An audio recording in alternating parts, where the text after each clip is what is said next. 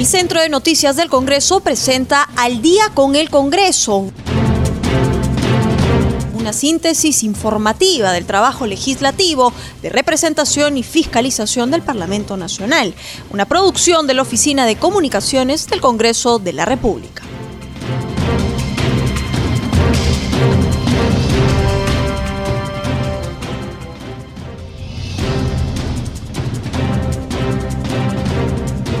¿Cómo están amigos? Muy buenas noches y bienvenidos al programa Al Día con el Congreso. Los saluda Rómulo Vargas y los acompañaré en esta hora informativa con noticias del Parlamento Nacional.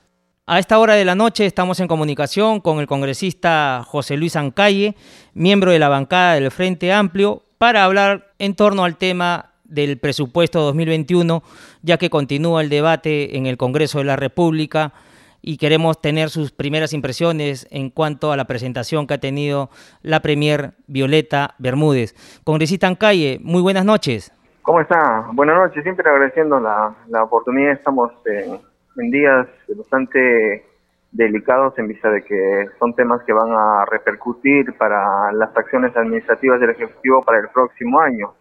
El presupuesto ha tenido cierta modificación en vista de que la pandemia ha acarreado consecuencias y, y eso es lo que más nos está llamando a la preocupación para que más bien el próximo año haya un soporte para con el presupuesto nacional. Así es, congresista en calle. El monto asciende a 183 millones de soles y contempla un crecimiento de 3.2% interanual, equivalente a 5.662 millones de soles.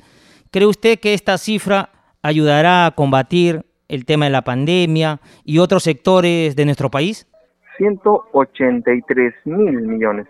Hay una, hay un incremento leve, pero si revisamos eh, el, la disposición que se va a tener a diferentes áreas, en algunos aspectos como es en el tema de educación ha habido una disminución el fortalecimiento que también buscamos nosotros a través de la SUNEDU, ha habido una disminución presupuestaria para esta institución, eh, de igual forma para los gobiernos regionales.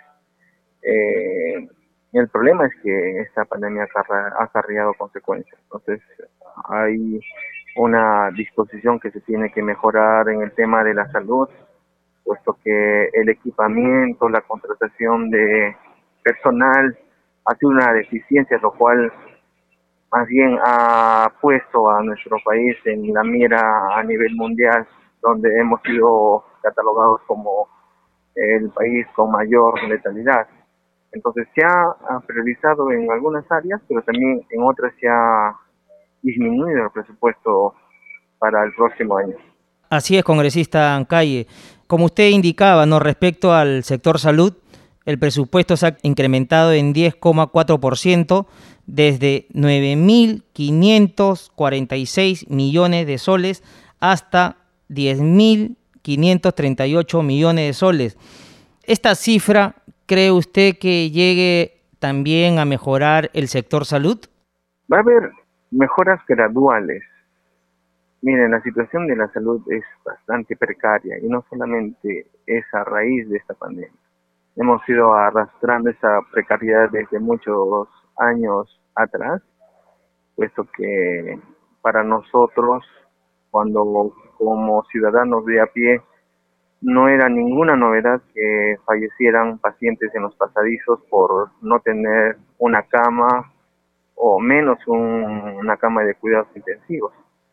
Eh, más bien que nos dé señales de mejora graduales y eso se mantenga. Hay otro temor de que todo el equipamiento, toda la disposición que se ha tenido en las mini plantas de oxígeno en diversas regiones, quieren más bien listas y dispuestas para la atención de, los pacientes, porque hay el temor de que una vez pase esta pandemia, espero que sea muy pronto, todo eso quizás eh, por un descuido de la administración local puedan empezar a desaparecer parece algo inaudito, pero lamentablemente en la administración pública así suele ocurrir las, las circunstancias cuando se tiene puesto el equipamiento que más bien puede mejorar el servicio de la salud.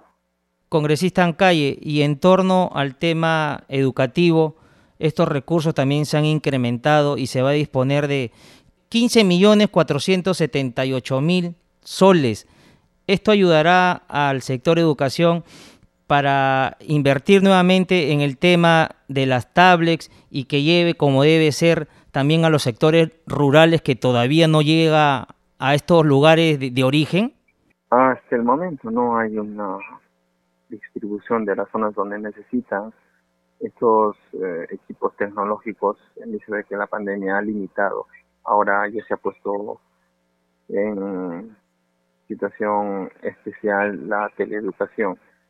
Eh, no es suficiente, pero lo que nosotros más bien tenemos que buscar, y ayer también lo manifestamos cuando tuvimos la reunión en el Ejecutivo, es que la administración de la contratación de bienes y servicios y también obras sean pues transparentes. Eso ha sido lo perjudicial y lo terrible que seguimos arrastrando gobierno tras gobierno y que se pueda eh, estar en un círculo vicioso donde la ineficiencia de la administración y de los recursos del Estado eh, no sean bien administrados y por consecuencia pues este, haya una precariedad en el servicio de salud, en el tema de educación. Y se lo manifesté personalmente.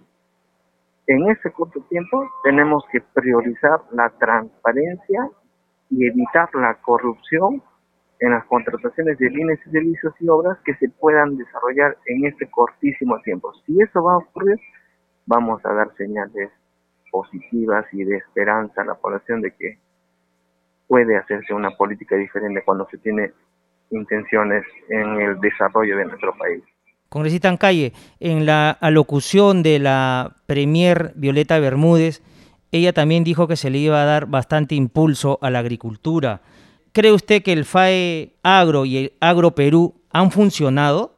Eh, es otra de las preocupaciones que hemos trasladado ayer en la reunión con el Ejecutivo, puesto que es un sector olvidado, relegado, que más bien debemos de impulsar con la tecnificación de, riego y a los agricultores eh, que hacen un trabajo en familia son quienes más bien merecen todo el apoyo del Ejecutivo. Eh, en breve, eh, en, durante este debate se ha puesto en consideración esos detalles que muchas veces se ha olvidado el Ejecutivo. Eh, necesitamos un sinceramiento y también un reconocimiento de, autocrítica acerca del olvido que ha tenido este sector ah, de agricultura, que más bien incluso ha empañado con, algunas acciones de violencia cuando han salido a protestar y a manifestar defendiendo las fuentes de vida, el medio ambiente. Eh, esperemos que estemos entrando en un camino donde este sinceramiento pueda permitir la disposición para la agricultura, para la educación, para la salud, el desempleo y ahora que tanto urge la reactivación económica. Así es, congresista Ancalle, como usted muy bien indica, el agro ha estado olvidado ¿no? en varios gobiernos, no solo en este, pero la pandemia también es otro problema que nos ha tocado pasar y la agricultura cumple un papel importante para nuestra población. ¿Cree usted que esta proyección que hace la Premier Violeta Bermúdez ayudará a que el, el, agro peruano vuelva a resurgir y como debe ser, se le debe dar mayor cabida en el presupuesto que se ha planteado? Está eh, depositada las, las esperanzas y esperemos que no sean solamente palabras, sino sean hechos, que se concretice en los días que tenemos de hoy para adelante sobre esos compromisos.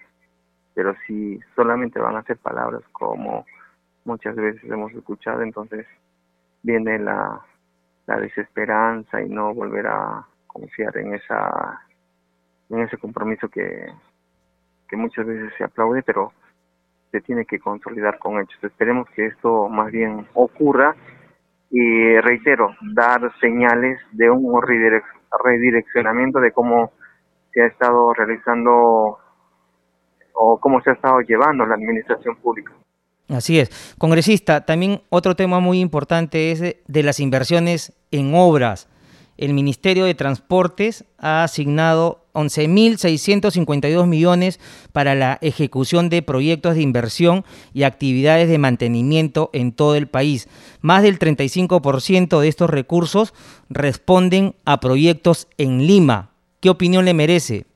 Ahí también manifestado nuestra disconformidad al, centralismo que siempre existe, entendiendo que las regiones tienen muchas necesidades, muchas urgencias que deben de tomar eh, el interés, la atención, pero es momento, es momento de redireccionar y más bien también atender eh, necesidades que en las regiones, no solamente en este año, sino mucho tiempo atrás han ido reclamando, han ido pidiendo y que se ha indispuesto por, por ese centralismo. Eh, queremos señas, queremos hechos, muestras de que esto se puede revertir tomando en consideración algo básico, la priorización de las necesidades que pueda tener cada región. Y gradualmente viendo qué es lo que corresponde hacer en ese momento y posterior, puesto que hay una repercusión que ha cambiado todo todas las acciones que puedan hacer porque la pandemia ha exigido la priorización en el tema de salud. Congresista Ancalle, cambiándole de tema, la Comisión de Constitución aprobó dictamen que elimina pensión vitalicia para expresidentes. ¿Usted cree que esta medida ha sido adoptada muy bien? Sí, por supuesto, ha sido un clamor de la, de la población, puesto que la ley 26.519 establecía que los exgobernantes gocen de una pensión equivalente a 15.600. Incluso estas se extienden al cónyuge y a sus hijos, aparte de tener pues este varios beneficios como es el derecho al seguro médico especial en una clínica, se le podía prestar un vehículo de por vida, una persona asignada bajo modalidad que percibía una remuneración de 3.700 soles y vales de combustible. Todo eso son privilegios que han tenido los exmandatarios y que a raíz de recoger reclamo de la población y el sinfín de hechos que más bien los vincula en irregularidades y están procesados penalmente, es que ha tenido un acuerdo por unanimidad para la eliminación de estos sueldos que dejarían de percibir si es que tiene la voluntad de la mayoría, espero por unanimidad en el Pleno y lo que podría ah, presagiar es de que desde el 1 de enero del 2021 ya dejarían de percibir esta esta pensión vitalicia y solamente tendrían un único beneficio que sería el resguardo policial durante dos años posteriores al cese de su cargo. Congresista, otro tema. El Pleno del Congreso aprobó también ampliar a 10 integrantes el número de miembros de la Comisión de Ética Parlamentaria. ¿Qué opinión le merece? Sí, ha habido la propuesta que se ha recogido y en una visión de hacer eh, democrática la absolución de procedimientos parlamentarios que se puedan dar en esta comisión. Nosotros hemos también este, dado un voto favorable para esta cantidad de miembros en esa comisión. Congresista, cambiándole de tema, este domingo ya se vienen las elecciones internas en los partidos políticos. ¿Cuáles son los candidatos o qué congresistas traerá el Frente Amplio para el 2021?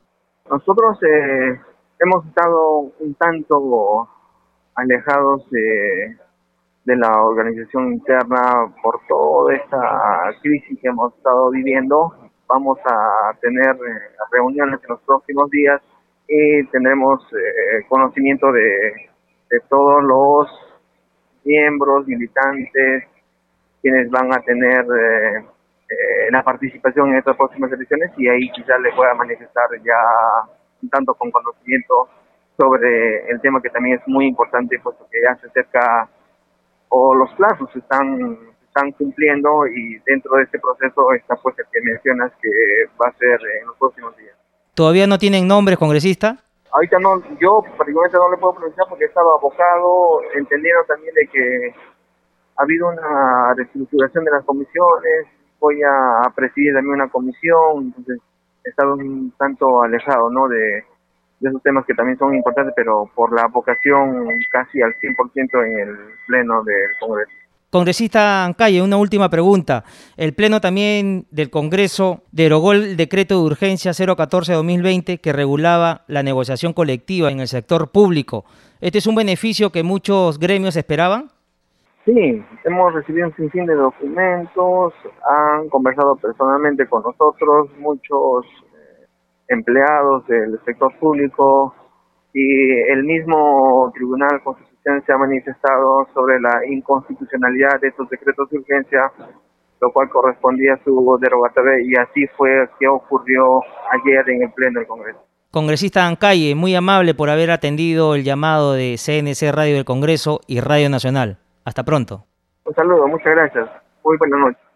Continuamos con el programa y a esta hora de la noche estamos en comunicación con el congresista Mariano Yupanqui, integrante de la bancada de Somos Perú. Seguimos con el debate en el Congreso por el tema de la aprobación del presupuesto 2021. Ya la presidenta del Consejo de Ministros, Violeta Bermúdez, señaló que los sectores de salud, educación y agricultura tienen prioridad en el presupuesto del próximo año y ha exigido un manejo responsable y realista de las finanzas públicas. Congresista Yupanqui, muy buenas noches. ¿Qué opinión le merece hasta el momento el debate que se viene desarrollando en el Congreso. ¿Qué tal, Rómulo? Buenas noches, un placer saludarte. Sí, ha sido un debate donde en realidad el tiempo que tenemos para poder intervenir es muy corto para la, la serie de preguntas que aún quedan pendientes.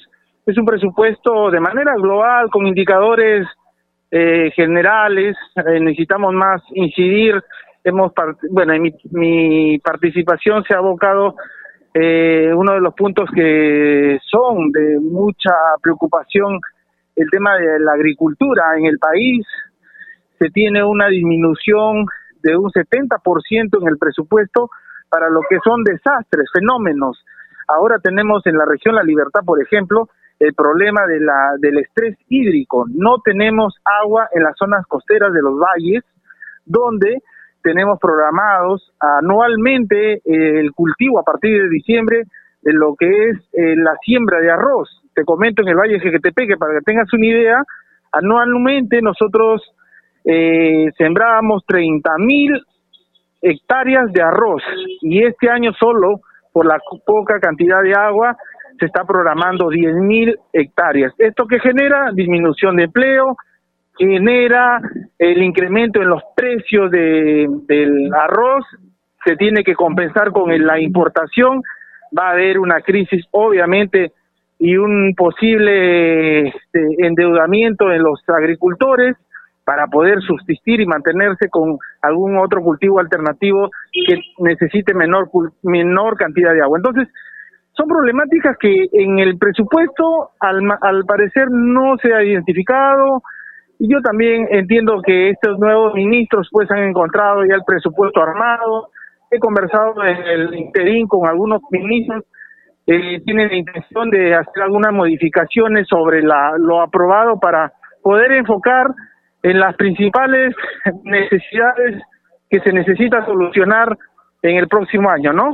Congresista Yupanqui, y en esa línea, como usted manifiesta, ¿cree usted que el diseño de FAE Agro y Agro Perú han estado funcionando, ya que son 300.000 pequeños productores que necesitan el apoyo.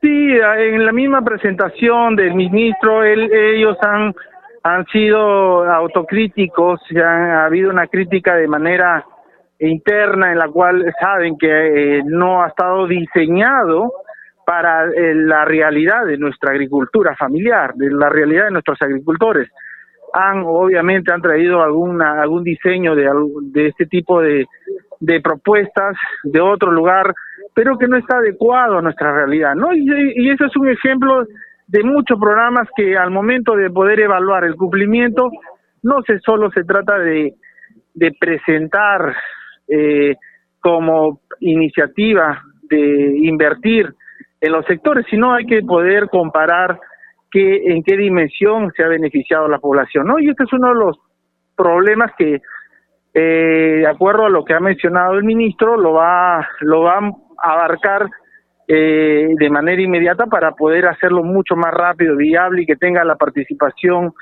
y el alcance para todos, ¿no? Congresista Yupanqui, y en torno al tema educativo, ¿cree usted que este incremento en el sector de 15.478 millones de soles ayudará a combatir el tema de la pandemia?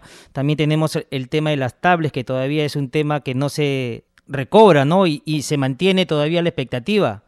Sí, en realidad hay muchos temas pendientes, estamos en una crisis, estamos saliendo de una crisis política, del Ejecutivo, Legislativo, tenemos que nuevamente encontrar ese rumbo que todo el tiempo lo hemos necesitado y lo hemos pedido, de ambas partes, ¿no? También como parte legislativa tenemos que hacer algún tipo de autocrítica para ir mejorando, ¿no? En, el sentido de, encontrar un, un beneficio que esté enfocado en la población. Eso es lo que busca la población que sea representados por dos poderes del Estado que trabajen en un solo objetivo.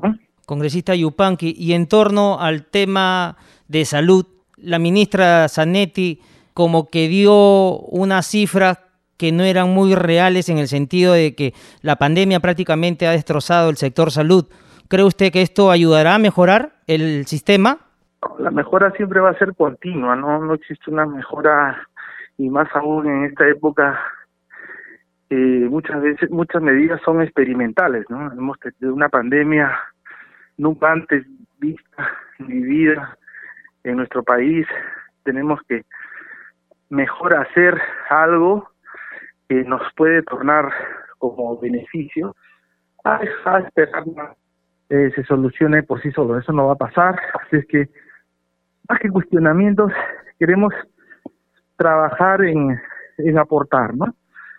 Ya yo creo que la población, todos hemos entendido que estamos cansados de, de buscar una solución eh, definitiva. Esto es una mejora, mejora continua que la tenemos que ir practicando siempre. Congresista Yupanqui, y en el tema de las inversiones en obras, ¿le satisfizo la eh, alocución de la Premier Bermúdez? No, siempre falta, ¿no? Siempre se necesita más, eh, la situación se torna cada vez más complicada por la falta de empleo, el propio, el poco acceso a la, a las oportunidades de trabajo. Y esto es en, en general problemas que tenemos en esta época que es, es complicada por, por la crisis, ¿no? Que, y estoy seguro que en corto plazo vamos a revertirlo. Congresista Yupanqui, cambiándole de tema, y ya lo dejo tranquilo, ya sé que están en un receso en este momento, en torno al tema de la Comisión de Constitución ha aprobado no dictamen que elimina pensión vitalicia para expresidentes. ¿Cree usted que esta medida fue acertada? Sí, bueno, es una medida en la cual eh, aún está eh, eh, un debate pendiente por el Pleno, sin embargo, consideramos que en los últimos 30 años, 25 años, eh, no, no ameritan tener ese beneficio los expresidentes porque todos han han este, terminado mal, ¿no? Sus periodos cuestionados y en realidad la imagen presidencial ha ido decayendo paulatinamente, ¿no? Congresista Yupanque, muchísimas gracias por haber estado con nosotros en el programa CNC Radio del Congreso y Radio Nacional. Muy amable. Nos vamos a un corte comercial y ya volvemos con el congresista Felipe Castillo de las filas de Podemos Perú.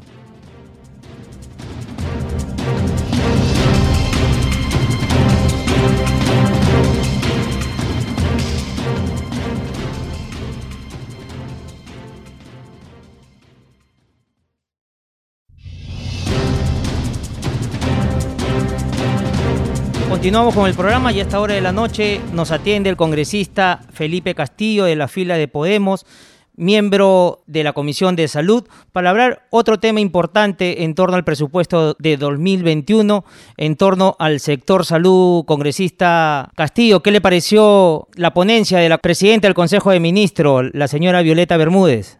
Bueno, ante todo, muy buenas noches, eh, Rómulo. Eh, gracias por darme el espacio para poder eh, llegar a todo el país a través eh, de la radio, eh, sí, pues eh, la, la premier, la primer ministra Bermúdez como la doctora Pilar Macetti, ministra de Salud, han dado sus exposiciones respecto al, a la Ley General de Presupuesto para el año 2021 del sector público. En ese sentido, en, el tema de salud, eh, hay una serie de, digamos, de incorporaciones presupuestales, pero así como que eh, hay un tema en el cual se ha no se ha tomado mucho en cuenta, que es el tema de eh, el tema post-COVID. Los, las asignaciones presupuestales para temas de post-COVID, por ejemplo, en el tema de salud mental no han sido las más auspiciosas, ¿no? Crecimiento en cuanto a la inversión en, temas de, de prevención para el tratamiento post-COVID, especialmente en el tema de salud mental. Como comprenderás, después de 255 días, porque el día de hoy es 255 días de iniciar la declaratoria de emergencia nacional, eh, con más, según la sala situacional, con más de 950 mil infectados y más de 35 mil fallecidos a causa del COVID-19 eh, y todo ese tiempo confinados mayormente eh, en las casas porque es justamente una de las medidas más adecuadas que es la cuarentena, el aislamiento social obligatorio, eh, aunadas a las demás medidas de, higiene y distanciamiento social, han hecho que muchas personas puedan tener problemas de salud mental, eh, mucha ansiedad, muchos trastornos psicosomáticos, que tiene que el Estado asumir ese rol de, de, de, tratamiento, ya que muchas poblaciones no tienen los eh, recursos necesarios como para poder ir a una clínica particular, a un, a un consultorio médico, sino necesitan de sus hospitales bien implementados, bien, bien equipados y sobre todo ahora con esta visión eh, del tratamiento post-COVID y que también están asociadas a otras enfermedades, ¿no? Que también se han descuidado en, esta pandemia, como son las enfermedades crónicas, eh, el cáncer y todo eso que eh, genera también problemas de salud mental. Yo creo que ahí hay un déficit y es ahí donde eh, justamente si hacemos un análisis y queremos encontrar al, al, algo para que el Ejecutivo reflexione los próximos meses sería en eso, ¿no? Tratar de ver la forma de incrementar el presupuesto en el tema de salud mental. Y en el otro que es un dato importante y que justamente no se ha incrementado del año fiscal 2020 al, al, año fiscal 2021 es el, el tema de invertir en lo que es ciencia y tecnología e innovación tecnológica. Se supone que un problema eh, de los primeros meses de la pandemia ha sido eso, eh, y también en, en otras áreas de la salud la falta de, eh, de invertir en lo que es eh, capacitaciones, en lo que es eh, todo lo que tiene que ver ser con, investigación. La investigación es un pilar importante del desarrollo tecnológico y sobre todo en salud, importante para el tema del desarrollo de vacunas, del desarrollo de, en este caso, de las pruebas moleculares. Por eso que eh, si podemos hacer un, digamos, un análisis y pedirle una reflexión al, al, gobierno es que también pueda asignar un mayor presupuesto justamente para este tema que es importante, que tiene que ver con la investigación, con la ciencia y tecnología en salud. Congresista Castillo, si bien es cierto, no, esta pandemia ha desnudado todas nuestras falencias en el sector salud, ¿cree usted que este 10% que se ha aumentado en el presupuesto, que va ahora a ser 10.538 millones de soles, ayudarán a combatir en algo el sector? Bueno, eh, es muy poco. Realmente el 10%, eh, habiendo vivido una experiencia tan catastrófica como que todos los 33 millones de peruanos lo hemos vivido, 10% de, de incremento en salud es muy, muy poco. Como comprenderás, otros países eh, eh, no solamente nuestro país vecino Chile eh, gasta mucho más en salud, más al, casi alrededor del 8% de su producto bruto interno y hacia eso es, hacia eso tenemos que ir. Definitivamente si queremos mejorar la atención de salud, una, atención de salud de calidad, oportuna, con calidez, sobre todo a las poblaciones que no pueden ir a una clínica particular, sino existen de sus hospitales, necesitamos un incremento del presupuesto en salud, pero que vaya eh, en relación con el, el, impacto negativo eh, de, la pandemia, que ha sido mm, dramáticamente importante en nuestro país. Eh, somos uno de los países que tiene más muertes por millón de habitantes. Por lo tanto, creo que en, esas, en ese mismo sentido ha, ha debido haber habido un incremento presupuestal importante. Yo creo que eh, para poder brindarles a nuestros jóvenes un mejor futuro, este, el país debe o el Estado debe invertir en tres cosas importantes, que es salud, educación y saneamiento básico, darles una mejor calidad de vida para poder darles un mejor futuro a nuestros niños y a nuestros jóvenes que son el presente y futuro de nuestro país. El 10% es eh, un avance, pero no era lo que realmente necesitaba el país, sobre todo para poder enfrentar esta segunda ola que se nos avecina en los próximos meses, ya que tenemos casi un 50% de la población que todavía no ha sido infectada y que es susceptible a la infección por el SARS-CoV-2. Así es, congresista. Congresista Castillo, apelo a su profesión de, de médico, de doctor. ¿Por qué se debe el retraso de las vacunas? Están en conversaciones, dicen que llega, no llega, pero lamentablemente a la fecha no vemos comunicación y cómo se está llevando a cabo el tema de las vacunas en el Perú.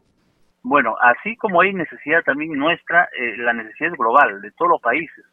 Y el hecho de no haber eh, sido partícipe de forma inicial eh, de, los pedidos, obviamente hemos quedado en, en, la cola, ¿no? Entonces, definitivamente hemos escuchado también a la ministra de, de Salud expresar respecto a, al, cronograma de, digamos, de, de, la llegada de las vacunas y hay que esperar. Según lo que nos han dicho, por lo menos hasta la, eh, la el segundo o el tercer trimestre del próximo año, recién vamos a tener por lo menos eh, un porcentaje importante, porque según ellos lo que aspiran es a vacunar a 24 millones eh, de personas, ¿no? Y por lo menos el, eh, a mitad del próximo año va a haber eh, un porcentaje de casi 6 a 6 millones de, de digamos de, de, dosis de vacuna pero que todavía es insuficiente y estamos hablando de por los próximos seis meses.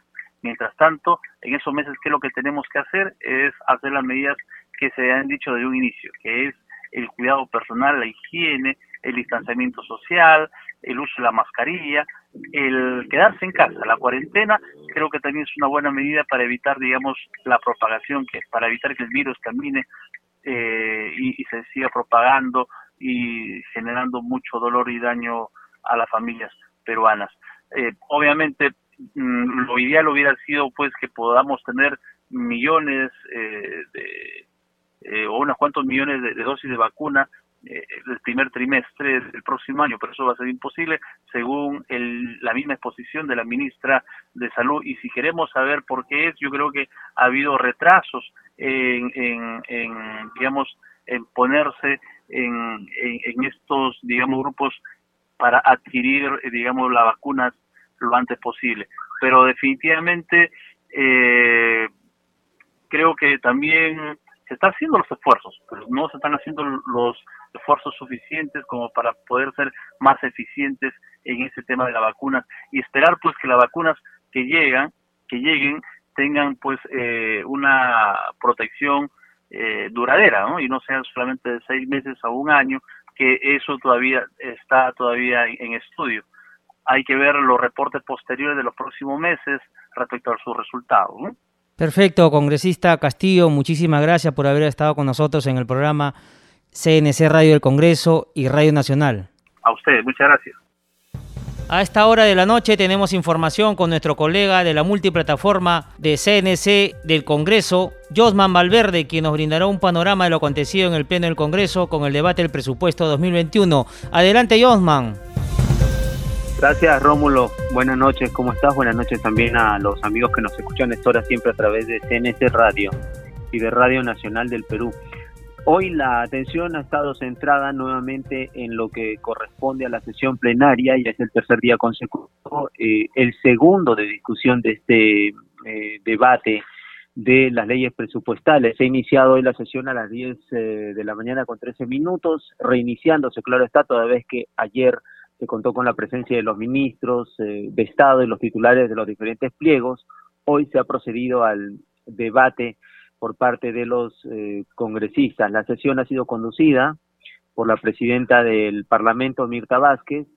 Eh, sí estuvo también hoy presente la titular del Consejo de Ministros, Violeta Bermúdez, así como también el ministro de Economía, eh, Waldo Mendoza. Ellos han tomado nota atentamente a cada una de las eh, observaciones, sugerencias, aportes que hicieran los congresistas de las diferentes bancadas que han hecho uso de la palabra en este debate.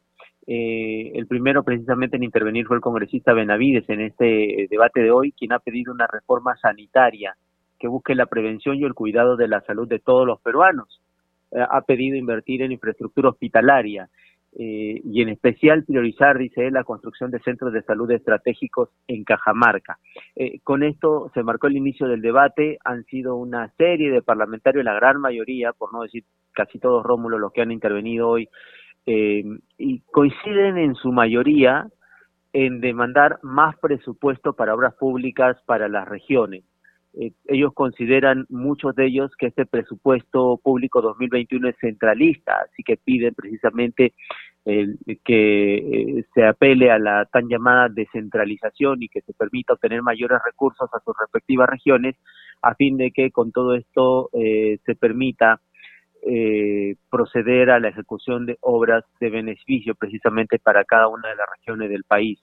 Han coincidido entonces los parlamentarios en demandar que se considere estos recursos para financiar las obras públicas al interior. Esto va a facilitar también eh, que los sectores afectados por la emergencia sanitaria, los lugares del país afectados por la emergencia, eh, puedan precisamente hacer frente a esta pandemia que aún no se sabe cuándo finalmente eh, tendrá su fin y sobre todo va a permitir también la dotación de estos recursos mm, según lo que consideran, de acuerdo a la mayoría de eh, eh, pronunciamientos que hemos escuchado hoy, ah, va a permitir una reactivación tan ansiada también desde las diferentes regiones a fin de mejorar la economía que se ha visto muy, muy, muy afectada en eh, estos meses desde iniciada la pandemia.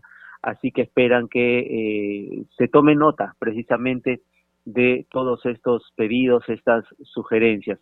Han concordado, como decíamos, en calificar como un presupuesto centralista el que se proyecta para el 2021 y además eh, durante el debate, por ejemplo, dentro de algunas eh, opiniones que hemos escuchado o, o, participaciones, tenemos que la congresista Felicita Tocto dijo que en la provincia de San Ignacio, también en Cajamarca, es una de las más olvidadas porque no ha recibido recursos para atender las necesidades de la población. Lo propio han dicho otros legisladores de las diferentes regiones del país, en líneas generales, reclamando así más apoyo a sus respectivos lugares de origen. Así que tanto la presidenta del Consejo de Ministros como el ministro de Economía eh, han tomado nota de seguro de ellos para conocer finalmente cuál va a ser eh, eh, la decisión que se adopte en torno a estas solicitudes que ellos hacen para poder eh, sacar eh, adelante a sus respectivas regiones.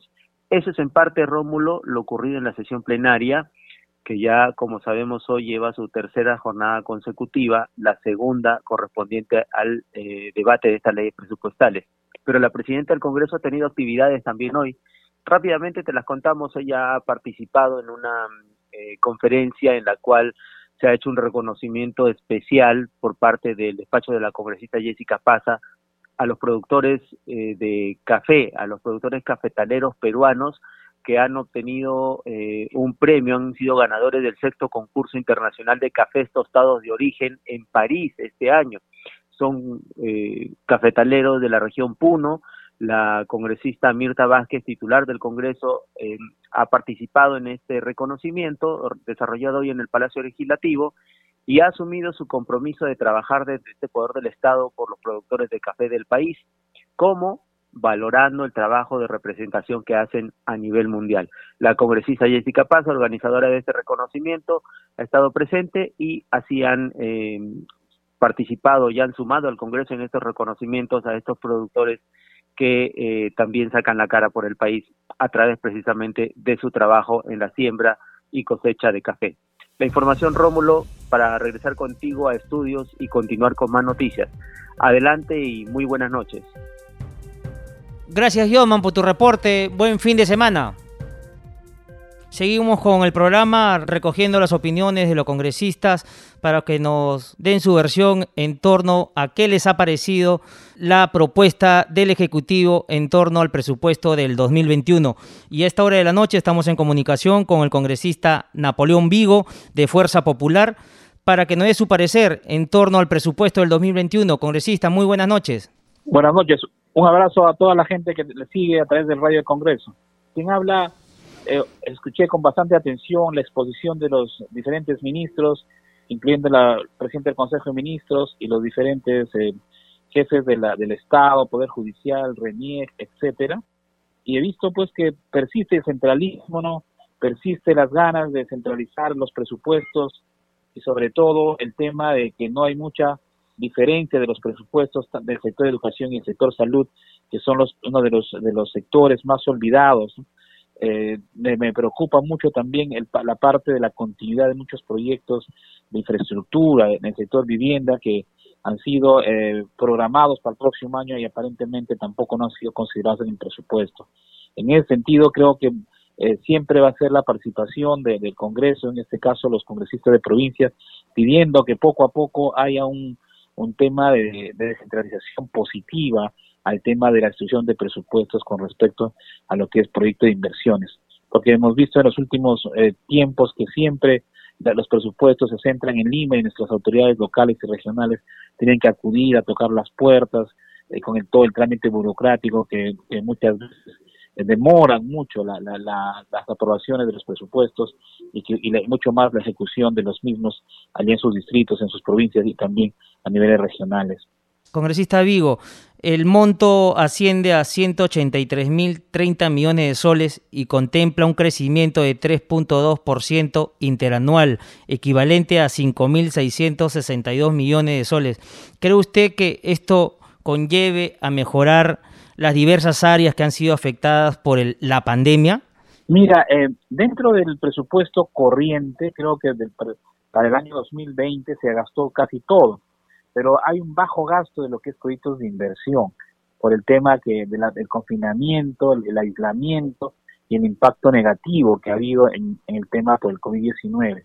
Pienso de que al final pues va a tener que haber una modificación, algún tipo de partidas presupuestarias orientando mucho a lo que pueda pasar en los próximos meses debido a, la segunda ola de la, de la pandemia que puede darse. Ese es uno. La segunda razón puede haber también el tema de, de la mutación del virus y, de repente eh, venir un nuevo, un nuevo virus con una nueva, nueva característica. Entonces el ministerio no, no debe dejar de lado el, la, la, aprovisionamiento presupuestal para este tipo de, de, intervención.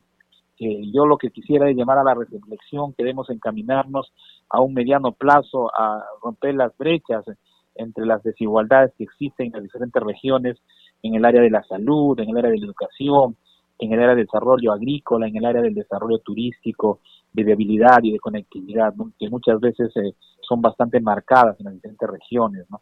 Congresista Vigo, ya el presidente Sagasti también ya ha dado a conocer que se van a reactivar otra fase de la economía peruana.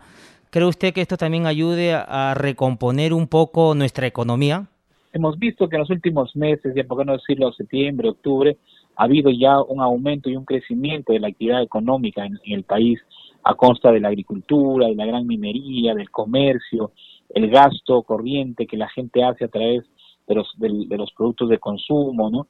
Entonces, eh, pienso que sí va a haber un impacto bastante interesante en los próximos meses, en medida que ya la vida se vuelva, a, vuelva a la normalidad.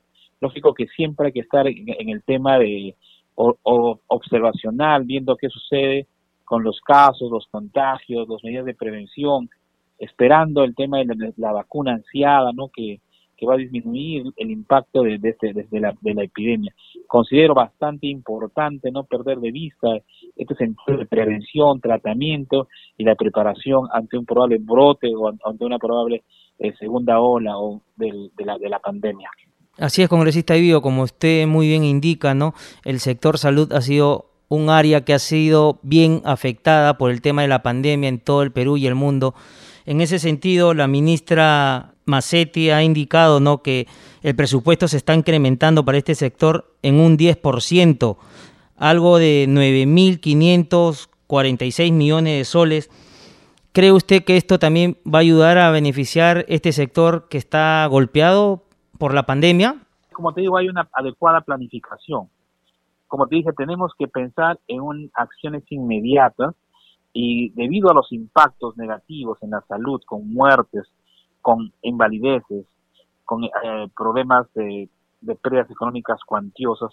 Esto debe llevar a la reflexión nacional de todos los estamentos del Estado, no incluyendo la mesa de la, el acuerdo nacional, el acuerdo político que pueda surgir ahora a, propósito de las elecciones y enrumbar ya un, un plan de salud que se está trabajando nosotros en la Comisión de Salud de la reforma hacia allá disminuir las brechas de infraestructura, disminuir las brechas de recursos humanos, disminuir las brechas inclusive de, de, de medicamentos, inclusive ver bien el tema del, adecuado trato a, la capital social. En ese sentido pienso que debe priorizarse el tema de, este presupuesto de la salud, eh, con, un presupuesto de contingencia y trabajando los planes a futuro para disminuir todas esas necesidades que se vieron reflejadas a través de la pandemia COVID-19.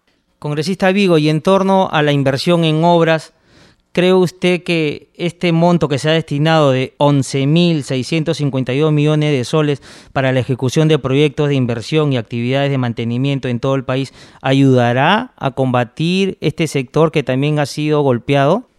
Claro, mira, yo te digo siempre el, los aprovisionamientos para dinero en proyectos de inversión son muy importantes por la razón de que eso genera trabajo, genera bienestar y un poco el tema disminuyamos las brechas de infraestructura que tiene el país en comparación con otras partes de la región de, la, de la región de Sudamérica.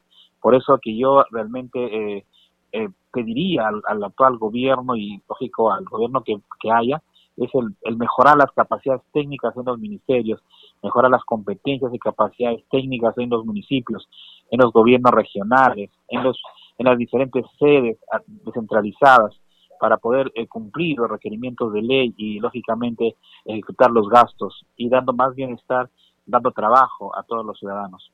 Congresista Vigo, y en torno al tema del agro, ¿cree usted que FAE Agro y Agro Perú han sido bien manejados por el gobierno, ya que se ha descuidado bastante ¿no? la agricultura en nuestro país. Tenemos a más de 300.000 pequeños productores que están solicitando apoyo del gobierno lamentamos mucho prácticamente el no funcionamiento dentro de los dentro de lo que se esperaba de este programa de apoyo a la reactivación del agro, ¿no?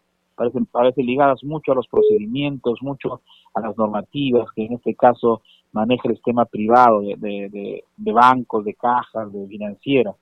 En ese sentido creo que también el, tanto la, lo que es el Ministerio de Desarrollo Agrícola y también el Ministerio de Economía y Finanzas y la PCM tendrá que buscar nuevos argumentos, nuevos caminos, nuevos procedimientos para poder viabilizar y que este programa tenga el impacto deseado dentro de todos los micros y pequeños agricultores de todo el país. Congresista Vigo, muchísimas gracias por haber atendido nuestra llamada a CNC Radio del Congreso y Radio Nacional. Muy amable. Muchas gracias a ustedes hasta cualquier momento. Gracias, buenas noches. Ya no hay tiempo para más, con nosotros será hasta el día lunes. Buen fin de semana.